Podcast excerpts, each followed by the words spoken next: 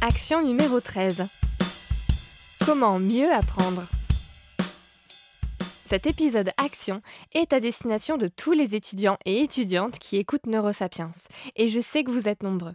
Alors j'espère que cet épisode pourra vous accompagner lors de vos prochains examens et qu'il vous permettra de les aborder de la façon la plus sereine possible. C'est parti pour 6 conseils pour mieux apprendre. Conseil numéro 1.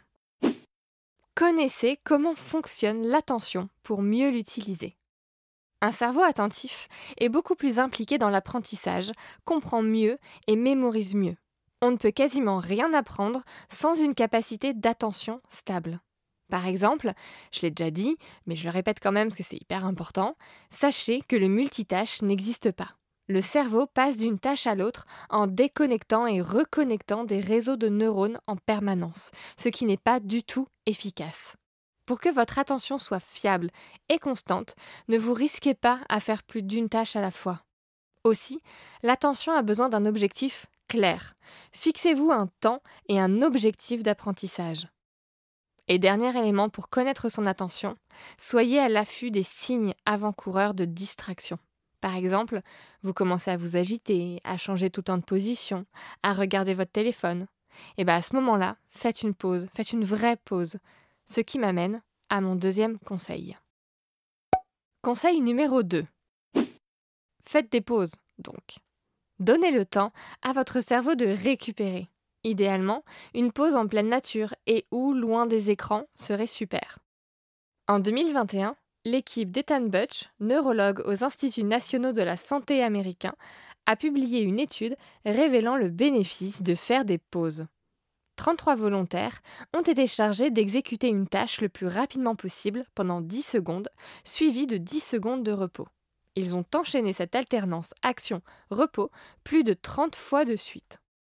Pendant tout ce temps, l'activité de leur cerveau était enregistrée par magnéto-encéphalographie.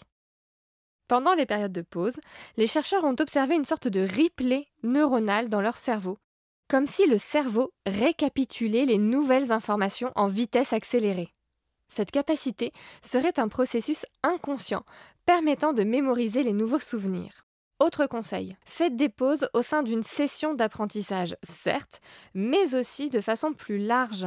Espacez vos séances de révision dans le temps. Plutôt que de réviser une matière une fois pendant 4 heures, révisez-la 30 minutes plusieurs fois dans le mois, et vous déjouerez ainsi la courbe de l'oubli. Conseil numéro 3. Testez-vous pour mieux retenir. Pour mieux mémoriser, il faut garder son cerveau dynamique et actif, ce qui signifie éviter la passivité. Ciao la simple relecture d'une fiche de cours. Celle-ci activera à peine votre cerveau. Vous ne créerez pas de nouvelles connexions neuronales. En revanche, se poser des questions entre amis, s'auto-questionner, faire des flashcards, tester des anciens sujets d'examen, toutes ces méthodes rendent l'apprentissage actif et mettent en œuvre la fonction de récupération en mémoire des informations du cerveau. L'exercice est un puissant levier d'apprentissage. Conseil numéro 4. Prenez soin de votre sommeil. Durant la nuit, notre cerveau est en mode consolidation. Il rejoue les apprentissages de la journée afin de travailler dessus et les consolider. Si on perturbe le sommeil, on perturbe l'apprentissage en général. Et ne pas assez dormir ou se coucher trop tard entraîne des perturbations fortes de l'apprentissage. Conseil numéro 5. Mettez-vous en mouvement. Autre règle d'or pour bien apprendre, bougez.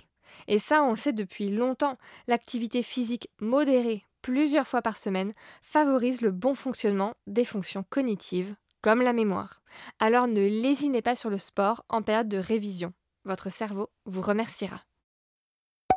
Conseil numéro 6. Choisissez bien votre fond sonore.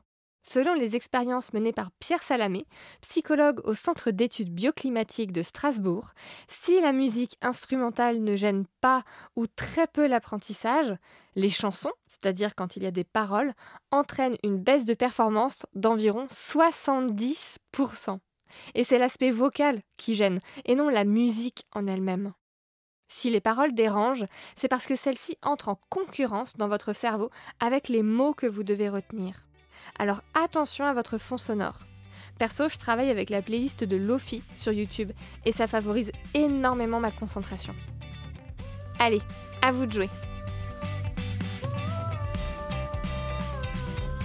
Neurosapiens est produit et distribué en collaboration avec l'Acme Productions. Ciao